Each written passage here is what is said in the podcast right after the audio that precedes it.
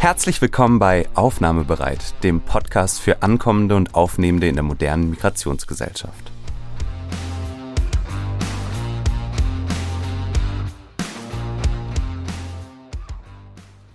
Mein Name ist Judith Kohlenberger, ich bin Migrationsforscherin am Institut für Sozialpolitik an der WU Wien und in der heutigen Folge spreche ich mit der Journalistin, Autorin und ehemaligen Lehrerin Melissa Erkurt über Diversität in Medien, über neue Medien, vor allem für die sogenannte Gen Z, und wir werden auch darüber sprechen, ob es die überhaupt gibt und wer das ist, und generell über die österreichische Medienlandschaft. Ich möchte sagen, ein never-ending Topic. Herzlich willkommen, liebe Melissa. Sehr schön, dass du heute mein Gast bist. Ich freue mich sehr. Danke für die Einladung. Ich freue mich. Ja, liebe Melissa, die Einladung für diesen Podcast ist ja auch deshalb entstanden, weil die Chefredaktion und dadurch auch das Magazin Biber von Anfang an den Podcast mitgetragen, mit unterstützt haben. Wir haben das auch als gemeinsames Projekt konzipiert gehabt, das sich mittlerweile auch schon wieder so ein bisschen dem Ende neigt, auch dazu später.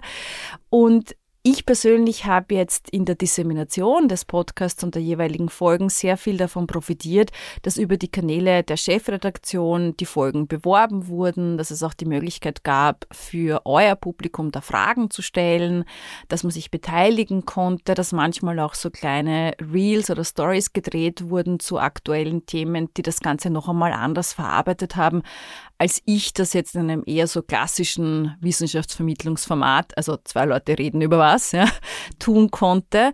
Und ich finde, das war gegenseitig sehr bereichernd auch, weil jeder so seine Stärken einbringen konnte und jeder auch auf die eigenen Kanäle zurückgreifen konnte. Jetzt ist es aber so, und das ist ja für die Zuhörerinnen und Zuhörer wahrscheinlich keine Neuigkeit, dass das Magazin Biber mit Jahresbeginn eingestellt wurde. Das ging noch im vergangenen Jahr quer durch alle Medien und hat auch für gewissen Aufschrei gesorgt, weil ja das Biber geschafft hat, sich wirklich als das Community-Medium und auch darüber hinaus, muss man sagen, zu etablieren. Eine ganz, ganz wichtige Stimme war für eine junge migrantische Bevölkerung in diesem Land und noch immer wieder aufsehenerregende Titelgeschichten gebracht hat. Die Chefredaktion, ich habe schon erwähnt, ist irgendwie angedockt an das Magazin Biber, aber dann doch auch ein eigenes Medienformat und deshalb die große Frage, wird es ein Weiterleben, ein Weiterbestehen für die Chefredaktion geben? Ja, was wir tatsächlich nicht mitbekommen haben, ist, dass die Chefredaktion ja ähm, quasi juristisch-wirtschaftlich zum Biber Verlag gehört hat. Wir waren zwar von Anfang an redaktionell unabhängig, aber wir haben zum Verlag gehört. Das heißt, es war für uns genauso ein Riesenschock. Der Verlag wird eingestellt. Was passiert?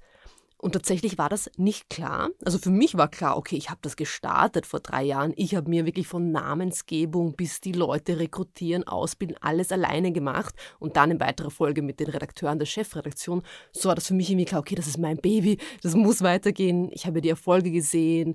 Die Leute aus der Chefredaktion sind jetzt alle in großen Medienhäusern. Also ich wusste, es muss weitergehen, aber es war nicht klar. Da spielen ja dann irgendwie andere äh, Menschen dann eine Rolle, denen das ja gehört. Ja? Und ähm, tatsächlich hat sich dann erst äh, Ende des Jahres rauskristallisiert, okay, ich kann die Chefredaktion übernehmen und jetzt geht's weiter. Jetzt bin ich ähm, komplett selbstständig mit der Chefredaktion. Es ändert sich jetzt vom Arbeitsflow nicht so viel für uns, aber halt ja, klar, wir sind jetzt irgendwie wirtschaftlich noch mehr angewiesen auf Abos, auf äh, Unterstützung, eh wie alle anderen Medien, muss man sagen. Gerade wir sind ja in einer Medienkrise.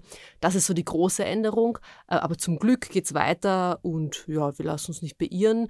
Ähm, und ich freue mich, dass so viele Leute dann eben auch ähm, ihre Unterstützung angeboten haben und dann irgendwie gesagt haben, das ist so wichtig, dass es euch gibt, dass es weitergeht, weil dieser Spirit von Biber, diese Diversität, die lebt in der Chefredaktion ganz normal weiter. Bei uns ist ganz normal, dass alle unterschiedlichen Hintergrund haben.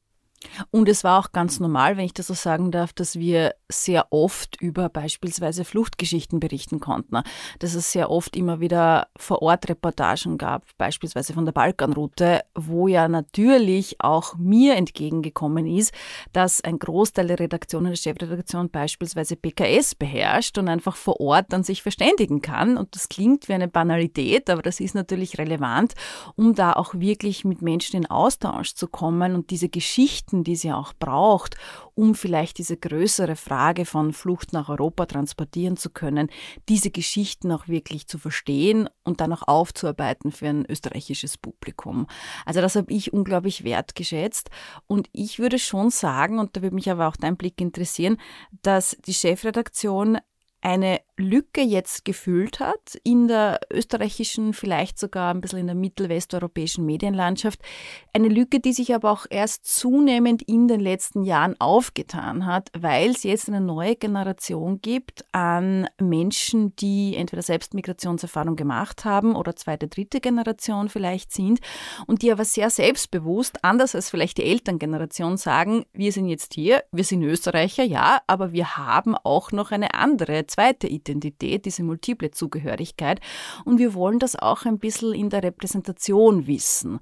Hast du den Eindruck auch, dass ihr da genau zum richtigen Zeitpunkt wohin gekommen seid, wo diese neue Generation auch aufgekommen ist? Ja, vor allem diese Generation, die ist da auf den sozialen Medien und bekommt mit, international ist es anders als in Österreich. Ja, was, ist, was stimmt mit der österreichischen Medienlandschaft nicht? Wieso fühlen wir uns nicht abgebildet? Wieso nicht gesehen? Das heißt, die haben gesehen, dass es auch anders geht. Man konnte nicht mehr sagen, boah, die interessieren sich nicht für Medien. Die haben dann halt andere internationale Medien konsumiert und dann waren plötzlich wir da. Und wir haben echt so gedacht, wir haben dann mit deutschen Kollegen geredet, ich konnte mir nicht viel abschauen aus von österreichischen Medien, weil es gibt keine anderen Social-Media-Only-Medien, die sich an die Generation Z richten. Also habe ich ein bisschen nach Deutschland geschaut, nach äh, UK, nach Amerika vor allem. Und da haben mir die Kollegen gesagt, du sei froh, wenn du im Laufe des ersten halben Jahres ein paar tausend Follower hast, weil das geht langsam. Und wir hatten am ersten Tag schon irgendwie fast 10.000 Follower und jetzt sind es wirklich äh, über 50.000 und das ist für ein österreichisches Medium ohne große Marke dahinter und wir haben auch keine Werbesachen eingebuttert, um da Follower oder Likes zu bekommen, schon viel. Und das ist so viel, klar, meine Redaktion leistet super Arbeit, aber die Leute wollen, also die sind auch, die wollen unbedingt sowas haben. Die wollen ein Teil einer Community auch sein, ja, also sagen, ich folge der Chefredaktion, weil die machen diversen Journalismus. Das ist auch irgendwie so ein, das heißt, ich stehe auch dafür und das ist interessant, unabhängig von der politischen Orientierung ist es dieser Generation Z schon irgendwie wichtig, Diversität, weil das ist ja nicht nur Migrationshintergrund, das ist ja für die Generation Z auch sexuelle Orientierung, Mensch mit Behinderung, äh, unterschiedliche Geschlechter, ja, also das ist alles irgendwie wichtig und die denken sich, okay, und andere Medien diskutieren, ob sie gendern sollen oder nicht. Lol, ja, also das sind wir ja ganz, was ist diese Generation, ist ja ganz woanders, ja schon. Und die haben das nicht verstanden, wieso es das nicht gibt. Und seit wir das machen und ich glaube, also die das Feedback der, dieser Generation, das zeigt einfach, wie wichtig das war, diese Lücke zu schließen. Was ich aber jetzt sehe, ist, wo mir halt dann immer diese jungen Leute, die bei uns anfangen, weil man muss bei uns keine Vorerfahrung haben, das ist ja dann, diese Hemmschwelle ist weg. Da kriegen wir eben deswegen nicht diese ganzen homogenen Menschen in die Redaktionen, sondern unterschiedliche Menschen, weil wir keine Vorerfahrungen brauchen. Die werden dann halt sukzessive abgeworben von anderen Medien, wenn man sagt, okay, wir bilden die nicht aus, wir haben eigentlich keinen ja, nicht so das Interesse, wenn man auch ehrlich ist, so unterschiedliche Menschen zu haben, aber dann haben sie schon gemerkt, wir brauchen sie, spätestens jetzt, wo wir auch auf TikTok sein wollen, auf Instagram, da wo Diversität urwichtig ist und dann holen wir uns mal jemanden von der Chefredaktion. Ähm, das sehe ich immer wieder und ich glaube, das wird stärker werden. Also jetzt sind ja alle Medien so circa auf TikTok. Bald wird es auch dahin gehen, dass Journalisten einzelne auch Creator sein müssen auf äh, Social Media und da wird man merken, wir haben die in Österreich nicht und wir haben sie halt bei uns. Und was ich auch noch wahrnehme, also neben diesem Grundverständnis von Diversität ist halt einfach da, also jetzt gar nicht, wir müssen lang drüber reden, sondern wir nehmen es als ein Faktum hin und gehen einfach damit um, ja, wo ich ja sagen würde, das ist ja eigentlich das Gegenteil dessen, was man dieser vermeintlichen Vogue-Thematik zuschreibt, weil im Grunde redet keiner mehr darüber, man geht einfach damit um, weil es da ist, ja, und das ist dann gar nicht mehr die Erwähnung wert. Also ich glaube, auf bei Chefredaktionsseiten würde niemand darüber diskutieren, ob man gendern soll, weil es klar ist, wir machen es halt mhm. einfach und bitte widmen wir uns inhaltlichen Fragen. Genau, ne? so. Also das nehme ich ganz stark wahr. Das ist auch, finde ich, auf einer gewissen Ebene wieder entspannend, weil man dann wegkommt von diesen ganzen, will ich schon fast sagen, ideologisch sehr aufgeladenen, mühsamen Befindlichkeitsdebatten hin zu Inhalten. Ne? Und gleichzeitig aber auch ganz stark, und das schätze halt ich sehr, wohl ich bei weitem nicht mehr schätze, bin ich, ich ja gerade noch Millennial Daniel. Aber ich nehme schon wahr, dass man auch vor politischen Themen nicht zurückschaut. Im Gegenteil. Und dass die interessanterweise, und ich glaube, da tretet ihr ja auch einem Stereotyp oder einem Vorurteil entgegen, dass die gerade auch von jüngeren Menschen, also Schülerinnen, Studentinnen und so weiter, wahrgenommen werden und angenommen werden. Und vor allem, ich kann jetzt nur ein Beispiel nennen, auch gleich als Werbung für eine Folge aus dem vergangenen Jahr. Es gab eine Folge mit Sonja Melo zu ähm, der Situation von vor allem rumänischen ähm, Hilfsarbeitern oder Erntearbeitern auf unseren Feldern, wo ganz stark thematisiert wurde die Arbeitssituation, die arbeitsrechtliche Situation dieser Menschen. Im Grunde findet sich kaum jemand mit österreichischer Staatsbürgerschaft, der unser aller Gemüse erntet, von dem wir aber abhängig sind, weil das ist das Grundlegende. Und da habt ihr einen wunderbaren Reel dazu gemacht, nämlich eine Kollegin von dir hat gekocht, nämlich mit Gemüse frisch vom Feld und im Hintergrund einfach erklärt, worum es denn in dieser Folge geht, wie es um die Situation von ErntearbeiterInnen in Österreich bestellt ist und so weiter. Und ich fand das ein ganz neues, innovatives Format, weil man das so in der Form nicht sieht. Und man könnte auf der einen Seite sagen, wie trivial ist bitte ein Kochvideo. Aber wenn man es mit Ton hört und die Untertitel liest, versteht man, aha, da geht es wirklich um ganz wesentliche äh, politische Anliegen, wiederum Anliegen von Menschen, die in Österreich, häufig weil sie nicht die Staatsbürgerschaft haben, auch keine Stimme, zumindest keine politische Stimme haben. Also ich nehme wahr, das kommt gut an. Deckt sich das mit den Zahlen, wo du mehr Einblick hast? Da du sagst, äh, es sind jetzt nicht nur vielleicht das eine oder andere Modevideo, was man auch macht, sondern es sind auch die politischen Inhalte, die ankommen? Total. Es geht immer um das Wie. Also man muss schauen, dass man es der Generation Z so serviert, dass sie es tatsächlich auch aufnehmen. Wir haben die Aufmerksamkeitsspanne, aber ganz ehrlich, bei uns allen, wenn wir ehrlich sind, ja, die hat sich schon ans Smartphone adaptiert. Und da schauen wir immer, und da profitiere ich davon, dass alle in der Chefredaktion tatsächlich Generation Z sind und alle sau viel auf TikTok sind. Die sehen gerade, ah, das trendet gerade, dieser Sound, dieses Meme, dieser Stil, ein Video zu machen. Und wie können wir das mit ernsten, wichtigen Inhalten verknüpfen? Und das ist halt, wie Journalismus der Zukunft tatsächlich ausschauen muss. Es ist nicht, reicht nicht vor einem Greenscreen ein Erklärvideo zu machen. Das geht ja, wenn das äh, ab und zu, aber das muss wirklich die Tonalität des Mediums treffen, also der TikTok-Generation. Und tatsächlich die meisten aus der Generation konsumieren ihre Nachrichten über TikTok und Social Media. Das heißt, da haben wir gerade bei dem Video, wie du das erklärt hast, das so gut hingekriegt. Es geht auch manchmal, sich zu schminken und dann ein ernstes Thema zu erklären. Ja. Das ist nichts, was zu belächeln ist, wo man sagt, das ist kein Journalismus. Im Gegenteil, Journalismus ist eben nicht nur unter Anführungsstrichen Journalismus zu machen, sondern mir überlegen, erreiche ich die Leute wirklich? Und wenn nicht, wieso nicht? Wie erreiche ich sie? Und deswegen sind wir halt überall und machen jeden Trend mit und verknüpfen es halt mit politischen Inhalten. Und dann kommen sie an, würden wir jetzt auch nur ganz einfach in die Kamera sprechen und sagen, das und das sind Erntearbeiter und so und so. Das das hätten viel weniger Leute geschaut. Also da müssen wir echt so diese Ästhetik ähm, treffen und immer mitgeben, wo die gerade sind. Das ändert sich teilweise stündlich. Ja? Deswegen sind wir auch sehr schnell äh, und müssen sehr schnell sein und äh, gehen einfach mit und machen das. Und manchmal ist es auch mit Humor. Ja? Also das ist gerade etwas, was ich sehe, was so in Österreich die Medienlandschaft denkt sich, ja, das hat nichts mit Journalismus zu tun. Da müssen wir ein bisschen anders Journalismus denken. Und ich glaube, was noch eine zusätzliche ich möchte nicht sagen Barriere ist, aber vielleicht Herausforderung, nicht nur die Wahrnehmung bei potenziellen Sehenden, also beim Publikum, wird es überhaupt gesehen, wird es angenommen, wird es zu Ende geschaut, sondern man arbeitet ja konstant irgendwie auch gegen diesen Algorithmus im Hintergrund, nicht? Also wenn man irgendwie sehr lange, das kennen wir auch aus den privaten Profilen, äh, keine Selfies postet, keine Gesichter zeigt, dann wird man vom Algorithmus stiefmütterlich behandelt und nach hinten gereiht. Ne? Also auch aus dem Grund machen auch PolitikerInnen ähm, manchmal Schminkvideos oder Anziehvideos, wo sie aber eigentlich über etwas reden, was genau nichts mit Mode zu tun hat, wobei ich sage, Mode kann auch politisch sein, ja. Aber wo sie jetzt nicht unbedingt erklären, welche Schritte sie im Contouring machen, sondern wo sie eigentlich eine neue, ein neues Gesetzesvorhaben vorstellen. Die Alexandra Ocasio-Cortez war da federführend eigentlich, die hat immer gekocht und nebenbei erklärt, was sie im Kongress gemacht hat. Und das ist natürlich auch eine ganz neue Art der Verbindung, wo aber natürlich schon dahinter steht auch die Frage, wie lange wird uns das noch gelingen und vor allem, äh, wie viel äh, Macht, auch finanzielle Macht, finanzielles Kapital im Hintergrund muss man haben, wenn auch dieser Algorithmus natürlich aussieht und aussiebt nach gewissen Kriterien, gewisse Accounts bevorzugt, andere benachteiligt und so weiter. Also fast anders als jetzt bei den klassischen Medien nicht nur die mitunter äh, schnell fluktuierende Gunst der Leserinnen und Leser, mit äh, der man es zu tun hat, sondern auch dieser Algorithmus, mit dem man umgehen muss und sozusagen die ganzen technischen Bedingungen.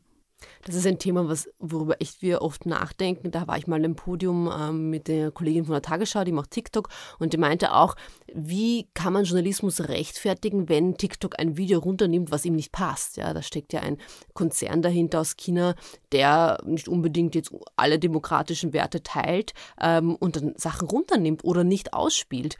Und ähm, die haben dann gesagt, und das habe ich auch bei anderen internationalen Medien gesehen, dann zeigen wir das Problem auf. Da machen wir ein TikTok, wo wir das zeigen. Es gab ja dieses berühmte TikTok, wo ein, ein Nachrichtensender äh, zwei gleiche TikToks gemacht hat und in dem einen so gewisse Wörter, die von äh, TikTok gebannt werden, verwendet hat und im anderen nicht und gezeigt hat, es war dasselbe. Nur die Wörter wurden quasi dann anders geschrieben, mit so, um sie zu zensieren.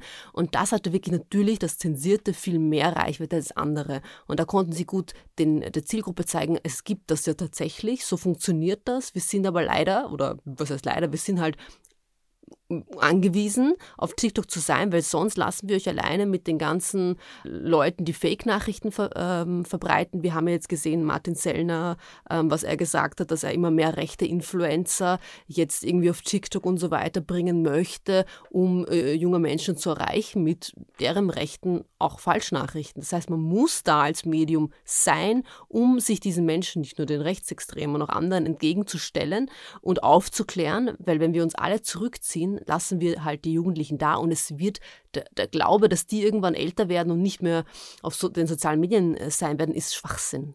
Das wird die, diese Generation, die wird für immer ihre Nachrichten über soziale Medien konsumieren. Die, mehr, die sozialen Medien werden halt andere und mehr. Und deswegen müssten wir als Nachrichtenmacher eigentlich einen Schritt voraus sein und uns schon überlegen, okay, es reicht nicht nur auf TikTok zu sein. Wo werden die Menschen in einem Jahr sein? Da bin ich nämlich jetzt schon und kenne dann alles, kenne dann den Algorithmus, weiß dann schon alles, wenn die anderen nachziehen. Das müsste eigentlich jetzt auch unsere Aufgabe sein als Journalistinnen. Schwierig, ich weiß. Ich finde das sehr spannend, auch ein bisschen beängstigend natürlich als, als Bürgerin, sage ich mal. Ich bin jetzt keine Medienproduzent, ich meine, ja, ich produziere einen Podcast, aber ich würde mich jetzt nicht als Medienschaffende ähm, bezeichnen. Ich habe gleich mehrere Nachfragen, weil ich finde, da war total viel drinnen. Also das eine ist ja, wir sind jetzt ja im sogenannten Superwahljahr, nämlich nicht nur mit Blick auf Österreich und Europa, sondern auch mit Blick auf Taiwan ist schon vorbei, Blick USA. Also das ist ja eigentlich die Wahl, vor der ich am meisten zittere, um ehrlich zu sein. Ähm, aber auch in vielen anderen äh, Ländern weltweit. Und bei der Frage von, was hilft uns, die Demokratie aufrechtzuerhalten und was hilft uns, Grund- und Freiheitsrechte in der Demokratie zu verteidigen, da spielen natürlich die Medien als die sogenannte vierte Säule eine wichtige Rolle und da immer mehr auch die neuen Medien.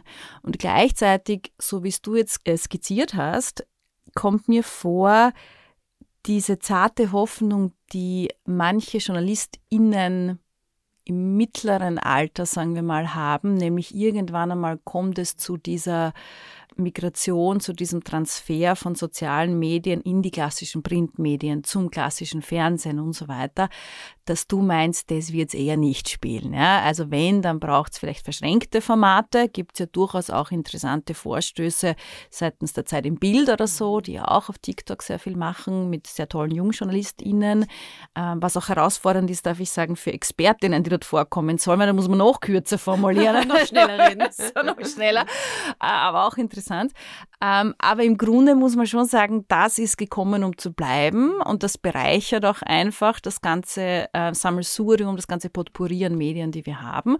Aber natürlich noch einmal herausfordernder mit Blick auf diese, wenn ich hochtrabend sein will, würde ich sagen, demokratieerhaltende Funktion, die Medien und auch neue Medien haben. Und es wird nicht einfacher durch die Tatsache, dass TikTok, wie du gesagt hast, einem chinesischen Konzern gehört, wo auch die Volksrepublik China ordentlich mitmischt, die nicht unbedingt von demokratischen Prinzipien getragen ist. Es ist jetzt gar keine Frage, sondern ein Aufspannen eines großen Problemfeldes. Vielleicht kannst du so ein bisschen skizzieren, wo du meinst, dass man gerade auch, jetzt komme ich wieder vom ganz Großen ins eigentlich kleinere, als im Grunde jetzt sehr kleine Redaktion, die ihr seid bei Chefredaktion, wo könnt ihr da einen Beitrag leisten? Auch mit Blick auf dieses Wahljahr. Wo siehst du da euren Handlungsspielraum? Dass wir gerne einen Kontext setzen, wieso du als 16-jährige Wienerin, wieso geht dich das sehr wohl an, wenn da und da auf der Welt gewählt wird. Ja. Also, dass wir das erklären eben aber so, dass die Leute sich nicht belehrt fühlen oder boah, das, also wir, wir beobachten die Politikverdrossenheit nur insofern, als dass die jungen Menschen interessiert sind, aber nicht wissen, wie geht mich das an oder wo habe ich denn wirklich Mitsprache? Ja, also dass man da ähm, äh, besser hinschaut und versucht Formate zu entwickeln, die sie abholen, wo sie nicht gleich denken, boah, Politik schaue ich, schalte ich weg oder äh, swipe ich quasi weiter, sondern dass, dass sie das Gefühl haben, okay, da geht es um mehr, das setzt wirklich den Kontext für mich auch rein. Und was wir auch machen, wir schauen uns die Social Media Auftritte von einzelnen PolitikerInnen an, lesen uns die Kommentare durch, ähm, versuchen dann dadurch quasi ähm, den jungen Menschen zu zeigen, äh, wie sie sich auch informieren können, ja, wofür wer steht. Also nichts voraussetzen, weil dann fühlen sich viele unglaublich dumm, ja, wenn sie schon beim ersten Wort nicht wissen, was ist gemeint. Und damit ist schon wirklich teilweise Koalition gemeint, ja. Wenn du das nicht irgendwie im Textfeld oder so erklärst, dann sind die schon die Hälfte mal draußen. Ja.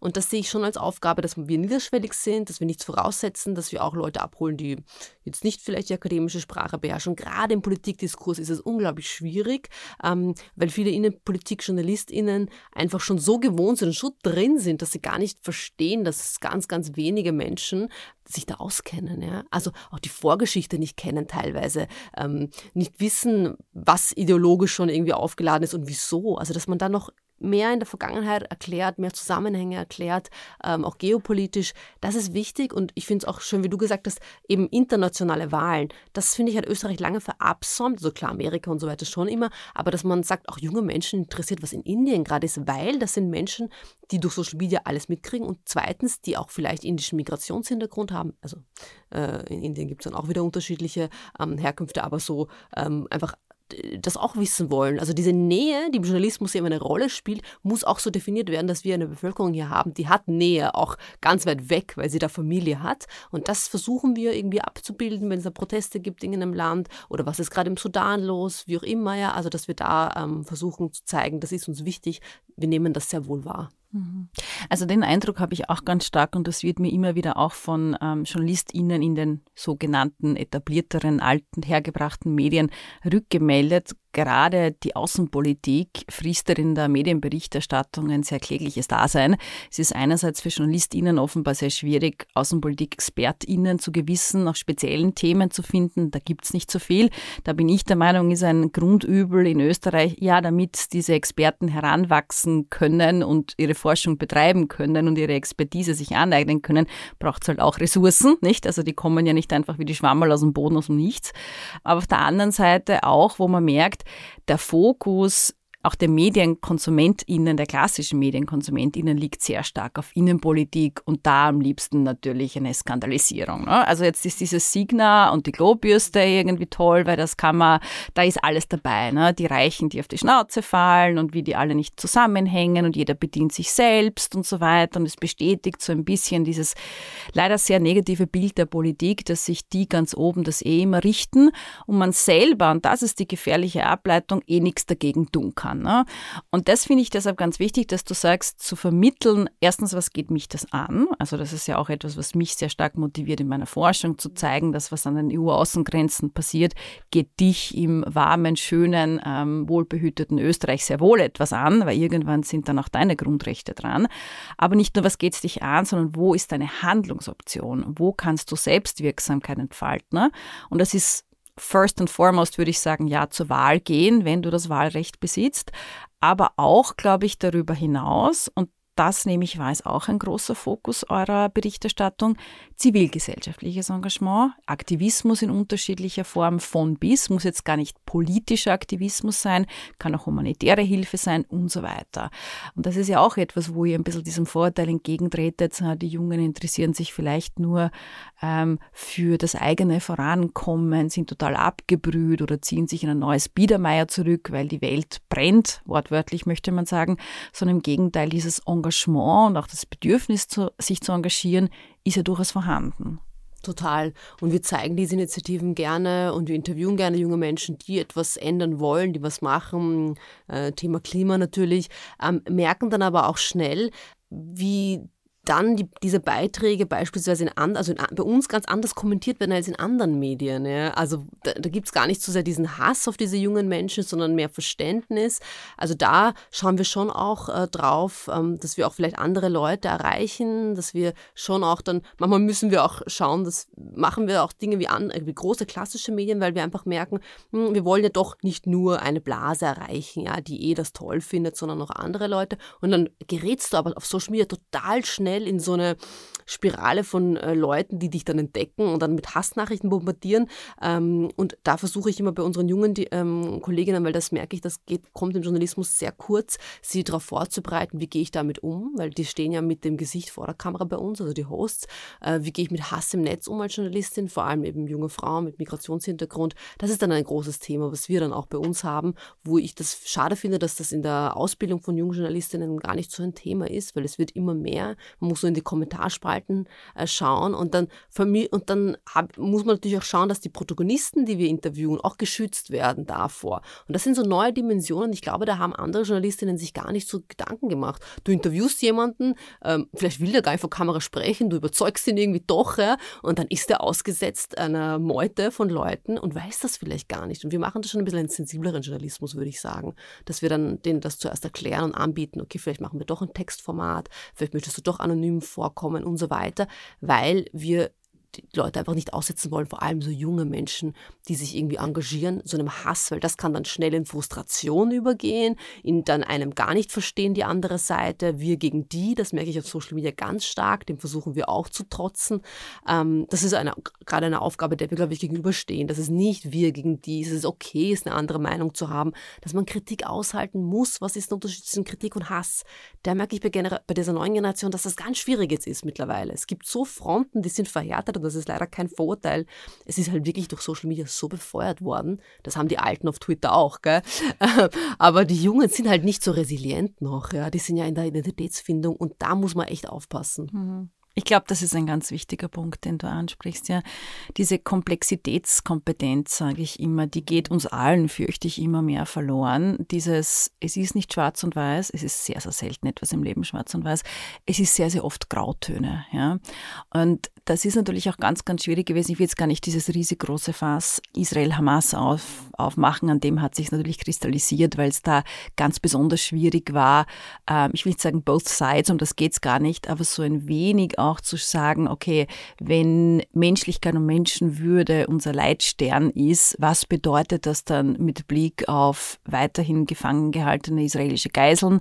Was bedeutet das mit Blick auf die Zivilbevölkerung in Gaza? Ja, so kann man das beides thematisieren in einem Insta-Posting.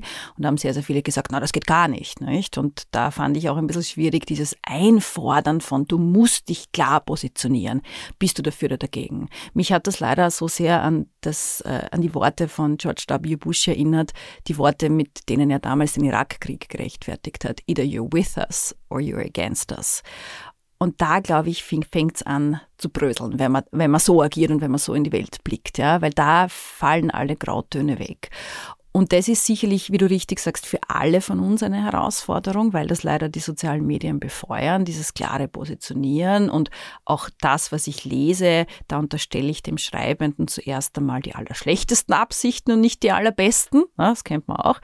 Ich glaube aber natürlich schon auch, dass für Jugendliche, junge Erwachsene, Heranwachsende, das vielleicht noch einmal ein Ticken schwieriger ist, weil sie natürlich dieses, dieses ganze Logik der sozialen Medien wie die Muttermilch aufsaugen. Also ich werde ewig dankbar sein, dass meine gesamte Schulzeit vor Facebook stattgefunden hat. Also Facebook in den USA gab es schon, aber bei uns noch nicht. Ja, das kam erst, wie ich dann studiert habe und so weiter. Und ich kann mir das gar nicht vorstellen, was das bedeutet hätte, weil schon so für mich dieser Gruppendruck sehr groß war, ohne soziale Medien, mit einem limitierten SMS-Kontingent, das man damals noch hatte, pro Monat, oder war das? Ja. ja. Äh, auch da war es schon mühsam, finde ich. Und das ist schon etwas, wo ich glaube, wie du richtig sagst, gerade in der Medienvermittlung, ich will jetzt gar nicht sagen, erzieherisch zu wirken, das wäre zu hochtrabend, das kann nie pädagogisch sein, aber so ein bisschen die LeserInnen vielleicht herauszufordern, kann man das nicht auch aus dem Blickwinkel betrachten? Kann man nicht das? Und kann man nicht vielleicht auch diese Kritik an eine Person, die ich grundsätzlich gut finde, ausrichten, ohne dass es heißt, ich weiß nicht, darf man nicht kritisieren, weil sie ist eine Feministin und das wäre unsolidarisch? Oder gibt es Möglichkeiten, wegzukommen von diesem ganz starken Blockdenken hin zu einer gewissen Komplexität? Also das, glaube ich, ist keine leichte Aufgabe, aber gleichzeitig eine, wo ich mir denke, wenn diese Aufgabe nicht Medien wahrnehmen, nämlich vor allem nach der Schullaufbahn von jungen Erwachsenen, wer sollte das dann machen? Ja, gerade in der Zeit, wo man sich vielleicht denkt, naja, die Eltern werden es vielleicht nicht sein, von denen ich das annehmen will unglaub, un, unglaublich wichtig auch die Zusammenarbeit mit Schulen. Also uns sagen LehrerInnen ganz oft, dass sie unsere Videos tatsächlich verwenden im Unterricht, wo wir die ja nie dafür speziell machen, weil die so niederschwellig sind und sie auch eine Diskussion auslösen und LehrerInnen sich dann irgendwie mehr trauen, darüber dann ähm, etwas zu vermitteln, ohne dass die Kids sagen, ja, was wissen Sie schon, ja, Herr Professor, so in die Richtung. So, also das hören wir ganz oft, aber wir haben ja die letzten Monate tatsächlich, da war ja das, die Einstellung des Überverlags, alle wurden gekündigt, wir sollten auch nicht posten, weil es ging gerade um rechtliche solche Dinge. Das heißt, wir hatten auch sehr viel Zeit nur zu beobachten. Und tatsächlich ist es wirklich gerade für Medien unglaublich schwierig geworden, weil die Leute lesen teilweise nur die Kommentarspalten. Die lesen, was ein Mensch auf den Beitrag schreibt, irgendwas Kritisches oder auch wirklich äh, falsch. Äh, Falschnachrichten passieren mittlerweile nicht nur in Videos, sondern in den Kommentarspalten, vermehrt sogar. Aber sie lesen nicht den Beitrag. Genau, also sie, okay. sie schauen, was hat da wer kommentiert, was haben die Leute kommentiert ja, und gehen dann darauf ein. Und ob, ob diese Person irgendeinen Schwachsinn geschrieben hat, der gar nichts zu tun hat damit, das, ist, das wird dann nicht überprüft. Das heißt, Fake News sind nicht mehr nur unter Anführungsstrichen Anführungsstrichen Videos von einzelnen Creatoren zu finden, sondern wirklich bei, unter seriösen äh, Nachrichtenmeldungen von den Leuten in den Kommentaren. Und da sehe ich dass alle Medien, inklusive wir, überfordert sind von diesem Community Management. Dass das wirklich schwierig ist, dass man das kaum beherrscht. Und da sehe ich so eine ganz große Gefahrenquelle, weil das wiederum für die Zielgruppe bedeutet, ah, ihr seid keine richtigen Journalisten. Also die vertrauen dann wirklich mittlerweile dann schon gar keine Medien mehr. Wir wissen ja, dass die, also dass er wirklich zugenommen hat, dass junge Menschen Medien immer weniger vertrauen, ähm, weil die da sich nicht abgeholt fühlen, aber auch nicht in den Reaktionen sehen, dass die Medien darauf eingehen. Also das ist wirklich schwierig. Also ich glaube, das ist eine der größten Herausforderungen. Wir können die Gen Z irgendwie erreichen, das haben wir jetzt hingekriegt, aber wie wir erreichen, dass sie uns wirklich glauben, ja, und dass sie, auch wenn wir mal nicht das, was ihrem Bild entspricht, sagen, ja, dass es trotzdem auch ähm, Fakten sein können, da sind wir, stehen wir gerade vor einer neuen Herausforderung für dieses Jahr. Das ist so unsere Baustelle. Jetzt fangen wir quasi einen frischen Start, ähm, mit der wir uns ähm, auseinandersetzen, weil was viele vernachlässigen, ist, sind Plattformen wie Twitch und Reddit. Da sind mehrheitlich junge Männer anzutreffen, während Instagram sehr weiblich ist. TikTok ist eh ein bisschen gemischt. Und da was da ja auch in den Diskussionen abgeht, ja, das holt ja kein Medium ab. Ja. Diese Zielgruppe wird gar nicht abgeholt. Da haben wir uns jetzt für 2024 auch Superwahljahr vorgenommen, dass wir da auch andere Plattformen bedienen und auch diese Zielgruppen uns anschauen, wie wir da vielleicht vordringen können zu dieser Andrew Tate und so weiter, ähm, also dieser, äh, wie soll man ihn nennen, ja, dieser gefährliche Frauenhasser, ja, der dann aber von Menschen auf diesen Plattformen gefeiert wird, ja. während auf Instagram schon die Meinung kursiert, ja, der ist gefährlich, gibt es die jungen Männer, die sich dann auf Reddit und Twitter austauschen und sagen, naja, aber mittlerweile bist du als Mann ja wirklich benachteiligt. Er sagt, er hat schon was irgendwie, er hat ja schon was. Und da musst du hin zu denen. Und das ist so die Herausforderung, vor der wir auch gerade stehen. Wir haben halt begrenzte Ressourcen leider. Mhm. Und ich meine, da kommt natürlich mit diesem ganzen Thema künstliche Intelligenz und dann auch ähm, Uff, automatisch generierte Bilder. Ja. Auch, ja. Ich meine, derzeit ist es noch so, man sieht schon sehr deutlich, dass das ein von der KI erschaffenes Bild ist, muss man sagen. Derzeit ist das noch relativ ja. gut erkennbar, mhm. finde ich, wenn man sich die Mühe macht und nicht einfach nur so einen schnellen Blick drüber wirft. Aber ich würde vermuten, ich bin jetzt ein technisches Nackerbatzel, wie man sagt, aber ich würde vermuten, dass das innerhalb kürzester Zeit sich wirklich optimieren wird und so weit verbessern, dass dann der Unterschied zu einem echten, unter Anführungszeichen, Foto nicht mehr mit bloßem Auge erkennbar ist. Und dann kommen wir, glaube ich, überhaupt in ein Feld, das ganz, ganz schwierig wird. Ich habe natürlich das Thema auch bei äh, Text äh, gen Generative äh, Devices, wie man da sagt, nicht? Weil das auf den Universitäten ein großes Thema ist. Wenn du einem Studierenden einen Aufsatz schreiben lässt, geht es ja nicht unbedingt um das Outcome, den Aufsatz selber, sondern der Prozess des Aufsatzschreibens, dadurch lernst du halt was. Das klingt jetzt total pädagogisch und fad, aber es ist leider so. Mhm. Ich, ich merke es ja selber irgendwie, dass durch das Verschriftlichen von Gedanken, die ich habe, auch wenn ich meine Bücher schreibe, fokussiere ich erst wirklich auf das, was ich eigentlich sagen will. Erst wenn ich es verschriftliche, ja. Und das ist natürlich etwas, was dir dann die künstliche Intelligenz und der Chatbot nicht unbedingt abnehmen können. Und das sind auch so ganz viele verwandte Themen, würde ich meinen, bis hin zu der Tatsache, dass wir irgendwann einmal auch wahrscheinlich, vermute ich, überschwemmt werden von ganz viel AI-generated Content, der sich ausgibt als redaktioneller Inhalt, journalistischer ja. Inhalt, der war einfach nur Copy und Paste auf einem sehr hohen Niveau ist und man da durchwarten muss durch diese Überflutung an Content, um dann endlich einmal zu dem hinzukommen, was wertvoll wäre zu konsumieren.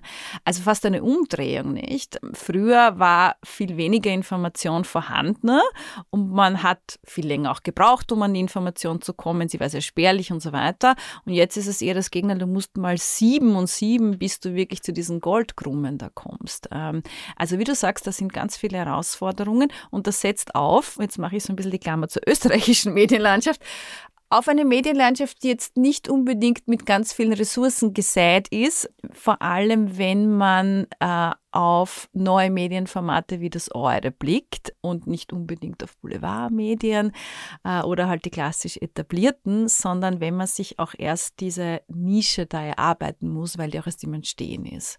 Also die Ressourcenfrage nimmst du das schon noch wahr, dass es da wirklich auch eine vielleicht Falschverteilung, ein Missverhältnis gibt in der Medienförderung, die jetzt erst reformiert wurde.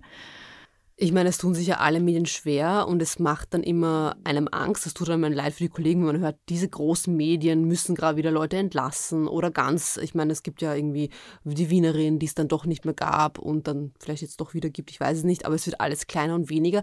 Diese Schrumpf mit der Medienvielfalt, die macht mir Angst. Und dann natürlich für einen individuell.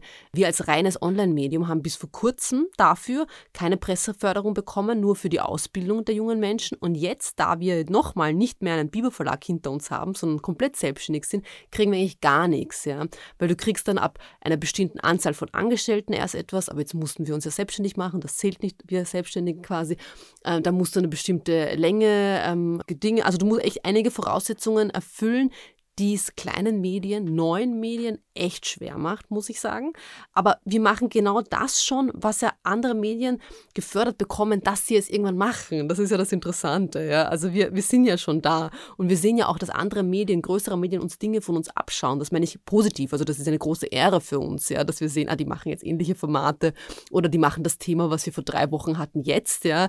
Also so, das ist eine riesige Ehre, aber es wird, glaube ich, so ein bisschen von der Presseförderungen her und so weiter noch nicht gesehen oder zumindest nicht honoriert, sodass wir da jetzt eigentlich total rausfallen. Ähm, es gibt das Positivbeispiel der Wiener Medieninitiative, die die Chefredaktion auch schon mal bekommen hat und die echt kleine Medien unterstützt. Und das finde ich großartig, weil da kann man sich was aufbauen und dann irgendwie später ähm, vielleicht äh, andere Quellen äh, finden der Finanzierung. Aktuell sind aber alle echt auf Abos ab, äh, angewiesen und die das Problem ist, dass die Leute halt immer weniger bereit sind zu zahlen. Ja, es wird auch alles teurer, Inflation. Da haben wir auch echt gemerkt, dass die Leute Abos gekündigt haben und uns auch ganz lieb geschrieben haben, hey, es geht sich gerade nicht mehr aus bei mir. Ja. Und das macht natürlich Angst. Ja. Und gerade wenn wir auf Social Media sind, wo ja alles gratis zur Verfügung gestellt wird und das ist aber das Problem, das musst du, damit du diese Zielgruppe erreichst, die ja nicht Geld hat für ein Abo, sind wir angewiesen auf Leute, die sagen, hey, ich bin vielleicht nicht unbedingt nur die Zielgruppe, aber ich unterstütze das auf Steady für euch, damit ihr diese Zielgruppe erreichen könnt, ja, oder eben Förderungen und so weiter. Aber es ist schwierig, ja, also wir machen auch Kooperationen beispielsweise, das geht dann wieder, weil andere größere Medien müssen dann viel mehr machen. Dadurch, dass wir klein sind, haben wir den Vorteil, das müssen wir jetzt nicht so viel machen, aber wir wollen ja auch wachsen. Ja, ich will jetzt nicht nur ständig Mangelmanagement betreiben, sondern auch irgendwie wachsen. Und das wird einem schon schwer gemacht in Österreich, muss ich sagen. Wir werden international, muss man sich vorstellen, angefragt, ja, von anderen als Experten, Social Media Experten, als Positivbeispiele, ja. Unis in, eine Uni in Norwegen ist auf uns aufmerksam geworden und sagt, hey, wir wollen das zeigen. Das heißt, wir haben international schon einen Ruf, aber ich glaube, glaube, so die österreichische Medienpolitik ist noch so ein bisschen verschlafen, was das angeht. Und dann sagt man dann in zehn Jahren, boah, wir haben die Digitalisierung echt nicht hinkriegt. Oh ja, also so manche machen das schon. Und was du auch angesprochen hast, ist ja, dass es durchaus Abwerbungstendenzen gibt, nicht? Also von jungen JournalistInnen, die bei euch groß geworden sind oder überhaupt mal reingekommen sind in den Journalismus, die dann von etablierteren Medien, ich gehe davon aus, Print, TV und so weiter, abgeworben werden. Also es gibt da mittlerweile etwas mehr Bewusstsein für die Notwendigkeit, junge Köpfe auch äh, nach vorzulassen, äh, Personen, die Migrationsfluchtbiografie haben, abzubilden und so weiter. Dennoch, das ist jetzt eine Vermutung, die ich in den Raum stelle, würde ich sagen, was die Diversität der Redaktionen, also nicht nur der Inhalte, sondern der Redaktionen betrifft, auch da gibt es in Österreich in den etablierten Medien noch viel Luft nach oben. Würdest du das unterschreiben. Es gibt ja die Studie vom Wiener Medienhaus, ähm, die äh, gezeigt hat, dass nur 6 Prozent ähm, aller JournalistInnen einen nicht deutschsprachigen Migrationshintergrund haben. Das ist natürlich sehr wenig. also da fragt man sich, wie wollen diese homogenen Redaktionen unsere Lebensrealität abbilden? Ähm, es ist schwierig, ja, wenn man einen gewissen Zugang nicht hat, dann auch diese die Fragen zu stellen, die vielleicht ein Journalist mit Migrationshintergrund automatisch stellt, weil er das kennt. Ich, ich tue niemandem vorwerfen, dass er eine Bias Bias hat oder so, aber ich weiß das aus der eigenen Lebensrealität. Für mich ist es natürlich, dass ich gewisse Dinge sehe, die vielleicht andere nicht sehen. Dafür weiß ich nicht, wie es ist, reich zu sein und übersehe da vielleicht irgendwelche Fragen. Ja? Also das ist dann wieder was anderes. Das heißt, das ist ein echt großes Versäumnis und es ist ja nicht nur Migrationshintergrund, es gibt ja auch die andererseits-Redaktion, die echt darauf hinweist, wie homogen Redaktionen, was, mit, was Menschen mit Behinderung angeht, sind, dass da so eine riesige äh, Lücke und riesige Kluft da ist es sind echt viele Themen. Aktuell wird eher in den Redaktionen mit Diversität mehr Frauen verstanden. Ja, das sind wir erst, dass man sagt, ja, wir brauchen jetzt mehr Frauen in den Führungspositionen. Wir sind noch weiter weg zu sagen, ah, ja, wir brauchen mehr Migrantinnen.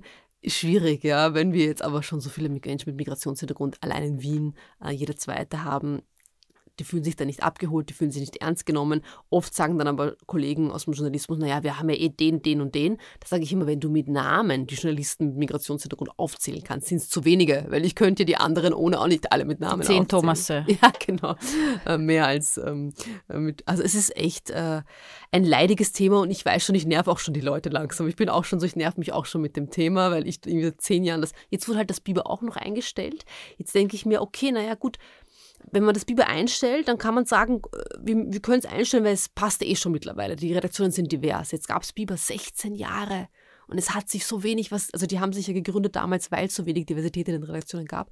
Und es hat sich signifikant, also wirklich nicht viel verändert. Bisschen was ist besser geworden. Aber echt, wer, also so wie viele Jahre, ich glaube ja so, bis wir den ersten, keine Ahnung, Anchor einer wichtigen Nachrichtensendung haben, der vielleicht Mohammed heißt oder so, werden wahrscheinlich noch so 100 Jahre vergehen. Und, und gleichzeitig sieht man, wie wichtig das in Zeiten wie diesen wäre, ja, weil ich glaube ja, und das wird manchmal ähm, von etablierten Medien als fast eine Achillesferse dargestellt, ähm, wenn eine Journalistin, ein Journalist und Anführungszeichen persönlich betroffen ist aufgrund der eigenen Fluchterfahrung, des eigenen Migrationshintergrundes, dann wird dieser Person sehr schnell mangelnde Objektivität unterstellt. Und ich glaube aber, abgesehen davon, dass ich mit Objektivität eh immer so ein bisschen hadere, weil was heißt das eigentlich? Heißt das eine absolut neutrale Position einzunehmen gegenüber Rassismus, Rechtsstaatlichkeitsverletzung etc. etc. Ich würde sagen, nein. Ja. Also es ist ja nicht äh, parteiisch für Menschenrechte zu sein. Vor allem aber in Zeiten wie diesen, wir sind jetzt jetzt gerade in der Woche, nachdem das Kollektiv Korrektiv diese diesen großen Plan zur Remigration aus äh, Deutschland aufgedeckt hat, an dem auch ein österreichischer Identitärer Martin Sellner maßgeblich beteiligt war und wo es die FPÖ Stand heute es nicht geschafft hat, sich davon ordentlich zu äh, distanzieren. In Zeiten wie diesen, glaube ich, muss man genau diese Betroffenheit auch zum eigenen Leitfaden nehmen. Wie gesagt, ich bin meiner Meinung, zu Ende gedacht sind alle Menschen, die in Österreich und in Deutschland leben, davon betroffen, aber natürlich unmittelbarer jene, wo schwarz auf weiß in diesen Dokumenten nachzulesen ist oder wo gesagt wurde bei diesen Zusammentreffen von Rechtsextremen, ähm, dies wollen wir da außer Landes bringen auf in irgendeinen Staat in Nordafrika. Und aus dieser unmittelbaren Betroffenheit daraus schöpft man noch einmal, glaube ich, einen ganz anderen Antrieb und auch eine andere Sicht auf die Dinge, wo man sagt, da, da reicht es nicht, sich in irgendwelchen hehren Betrachtungen von was ist Demokratie im Jahr 2024 zu verhadern, sondern geht jetzt ans Eingemachte.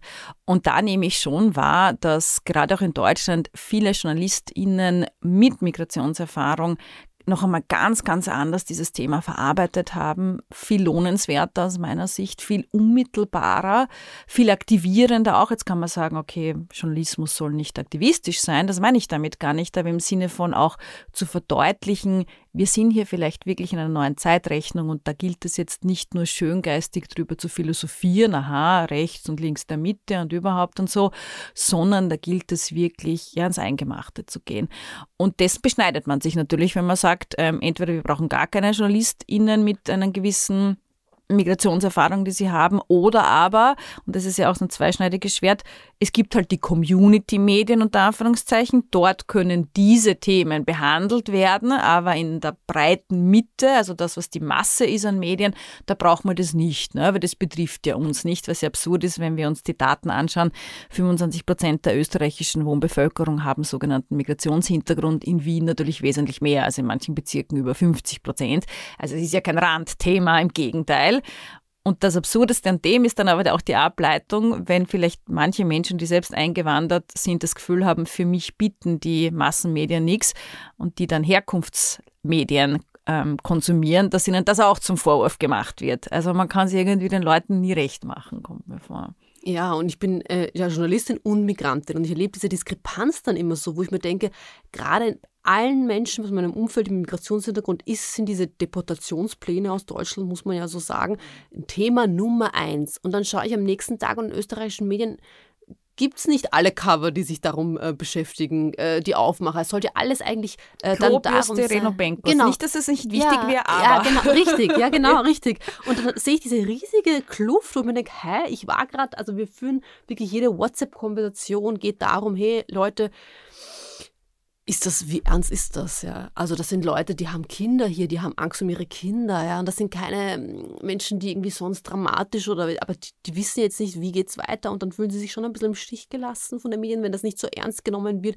wie es einem selber geht, ja, dass man sich denkt, ist in Deutschland. Und die deutschen Medien haben natürlich gleich äh, Geschichten gehabt, wo Menschen mit Migrationshintergrund drüber äh, gesprochen haben, wo es eben nicht eine Befindlichkeit ist, sondern reale Ängste und ich hatte zufällig Familie aus Bosnien da gerade und ich war dann bei uns dann die, auch die Beschwichtigerin, die Journalistin bei uns daheim, ja, und war so, ja Leute, wir haben eh die Staatsbürgerschaft und so weiter, obwohl ja Sellner gesagt hat, dass gerade die mit Staatsbürgerschaft, die nicht Assimilierten, das Problem sind, die er ähm, ausbürgern möchte. Und dann habe ich da so meiner Familie, die Kriegsflüchtlinge sind, in die Augen geschaut und die haben echt nur so den Kopf geschüttelt, so quasi, hast du dir nichts gelernt, ja? Also, dass irgendwie schon vieles möglich ist. Und dann habe ich mich auch nochmal so auf die Nase gefasst als Journalistin und mich erwischt, wie ich dachte, ich kann jetzt anderen so die Welt erklären und so und war so, habe ganz vergessen, hey, das, also, hey, also wir haben, wir sind Kriegsflüchtlinge, wir haben das schon alles mitgenommen, mit ähm, Erfahrungen gemacht. Wenn wir sagen, es ist irgendwie ernst, also Menschen mit Migrationshintergrund, dann sollte man das vielleicht auch ernst nehmen. Und die Zivilbevölkerung ist dann aber wieder diejenige, die dann eben es gibt in Deutschland so super viele Demos jetzt auch, ja, die dann natürlich wieder stärken für die Menschen mit Migrationshintergrund. Ähm, in Österreich ist das noch ein bisschen so, ja, mein Gott, ja, das ist alles in Deutschland, obwohl Kickl als Kanzler ja immer realer wird und er, wie du gesagt hast, distanziert sich nicht davon. Im Gegenteil, er hat die Identitären als, vor einiger Zeit als unterstützenswert ähm, angesehen. Ja, also Martin Zellner hat ja auch Kontakte mit der jungen FPÖ, ganz viele.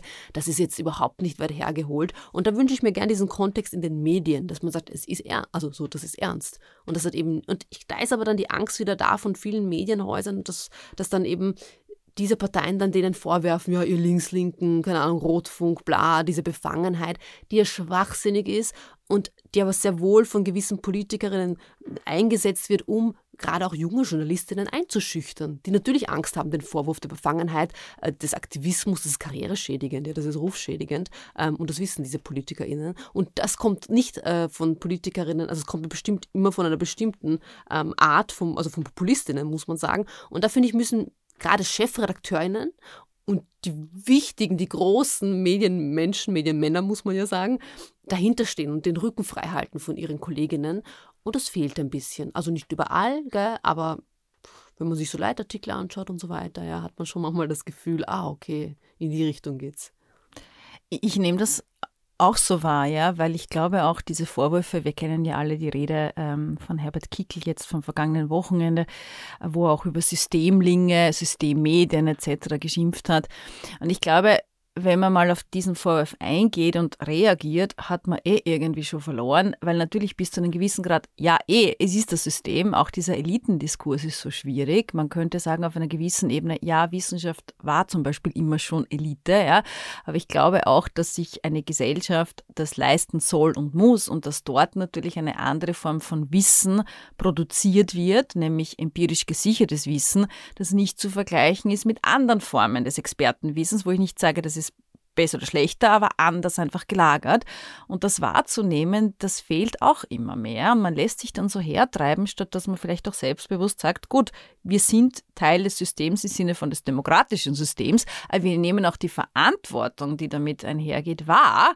Und das bedeutet zunehmend, finde ich schon, eine gewisse Positionierung insofern zu haben, dass man sagt, im Rahmen der Rechtsstaatlichkeit und nicht darüber hinaus. Und ich meine, das Absurdeste in dem Ganzen ist natürlich, dass mittlerweile eine Positionierung für Menschenrechte als, ich weiß nicht, linksradikal gilt, was tatsächlich erschreckend ist, muss man sagen vielleicht so als Abschluss, weil ich gerne mit etwas Positivem enden möchte. Schwierig mit mir und meinen Vor allem in diesem Jahr auch. Ja. Was gibt dir in dem Jahr jetzt Hoffnung? Also wo sagst du, gut, das wird vielleicht kein leichtes Jahr werden, Europawahl, Nationalratswahlen und wie gesagt auch im europäischen, internationalen Umfeld viele Wahlen, richtungsentscheidende Wahlen, sagt man immer, die anstehen. Herausfordernde Zeiten auch auf der Ressourcenebene, gerade für ein junges Medium wie eures. Aber wo sagst du, wo schöpfst du Energie und Hoffnung? schon auch die jungen Menschen, bin ich ehrlich. Ja. Also ich bin, ich verbringe auch schon so sechs Stunden am Tag auf TikTok und dann kriege ich auch wieder diese anderen jungen Menschen mit, die sich gegenseitig stärken, die sich aufbauen, die sich helfen, ähm, die Netzwerke schließen, ähm, die wirklich weggehen von diesem individualistische Gesellschaft zu hin Gemeinschaft ist das Wichtige. Ja. Und das ist schön zu sehen, wie doch aus Online-Sachen dann analoge Gemeinschaften werden und Leute sich organisieren. Das gibt mir Hoffnung. Äh, das sehe ich ganz stark bei jungen Menschen, jungen Frauen auch, die sagen, ähm, wichtig, also die für Gleichberechtigung kämpfen, für Gleichberechtigung einstehen und die jungen Männer, die da langsam, nicht alle, ja, aber langsam doch ein bisschen mitziehen oder mehr mitziehen als vielleicht die Generation davor. Wenn ich mir die anschaue, was selbstverständlich ist für manche, was für meine Generation schon noch nicht selbstverständlich war, dann gibt mir das Hoffnung, auch Menschen mit Diskriminierungserfahrungen, die immer lauter werden, die sagen, hey, ich sitze jetzt am Tisch, diese schöne Metapher von Aladin Elmar Falani mit euch, ja, nicht weil ich euch was wegnehmen will, sondern weil ich mit euch sein möchte, ja, mitdiskutieren möchte, die sich dieses Selbstbewusstsein einfach nehmen. Wo ich schon noch eine Generation war, die eher so war, ja, dankbar sein und pst, ja, nicht beschweren, Melissa, ja. Und das lerne ich von Generation Z. Oh ja, natürlich, ich darf mich beschweren, äh, ist ja genauso meine, also meine Zukunft. Ähm, das gibt mir Hoffnung. Ja, also, und das sieht man dann auch alles, und dass wir das alles auf unserer Plattform weitergeben können, ohne dass eben über mir irgendein Mensch ist, der sagt, nein, das geht nicht. Oder mich hat jetzt der Politiker XY angerufen und der ist nicht zufrieden damit. Nicht, dass es in anderen Redaktionen gang und gäbe ist, aber gibt es halt manchmal. Gibt es bei uns nicht. Da bin ich die letzte Instanz. Ähm, okay, das klingt auch manchmal so. Alter weißer Mann. Ja. Ah, ja, und das ist einfach angenehm, ja, dass die Arbeit wirklich frei ist und dass sie nicht eingeschränkt ist und dass wir aber auch zeigen, wenn wir irgendwie was falsch machen auf Social Media und ähm, einfach transparent sein können mit unserer Arbeit. Das gibt mir Hoffnung.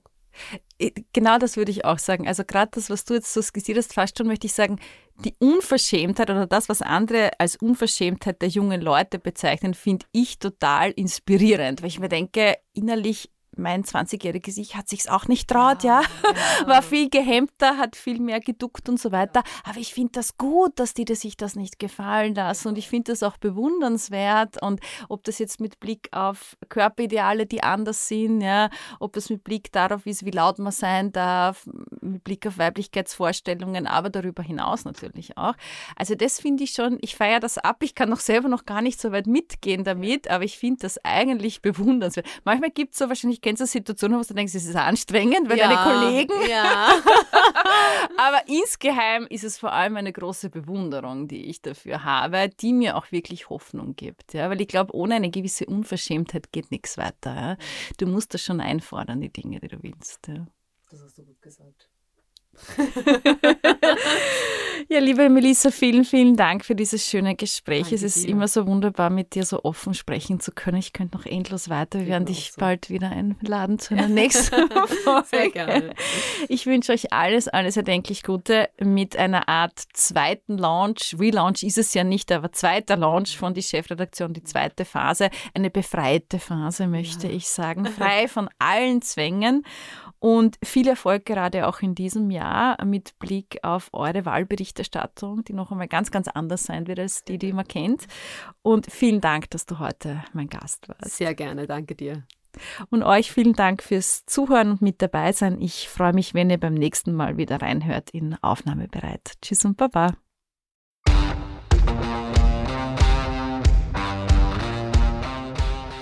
Vielen Dank fürs Zuhören. Wenn euch diese Folge gefallen hat, abonniert Aufnahmebereit auf Spotify oder allen anderen gängigen Podcast-Plattformen und folgt Judith Kohlenberger und der Chefredaktion auf ihren Social-Media-Kanälen. Fragen, Anregungen und Beschwerden an aufnahmebereit.wu.ac.at. Alle Infos findet ihr auch in den Show Notes. Bis zum nächsten Mal.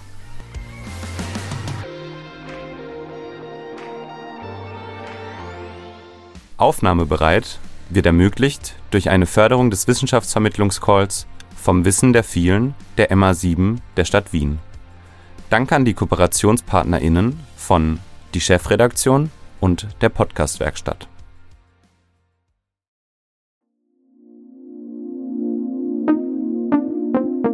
Podcastwerkstatt.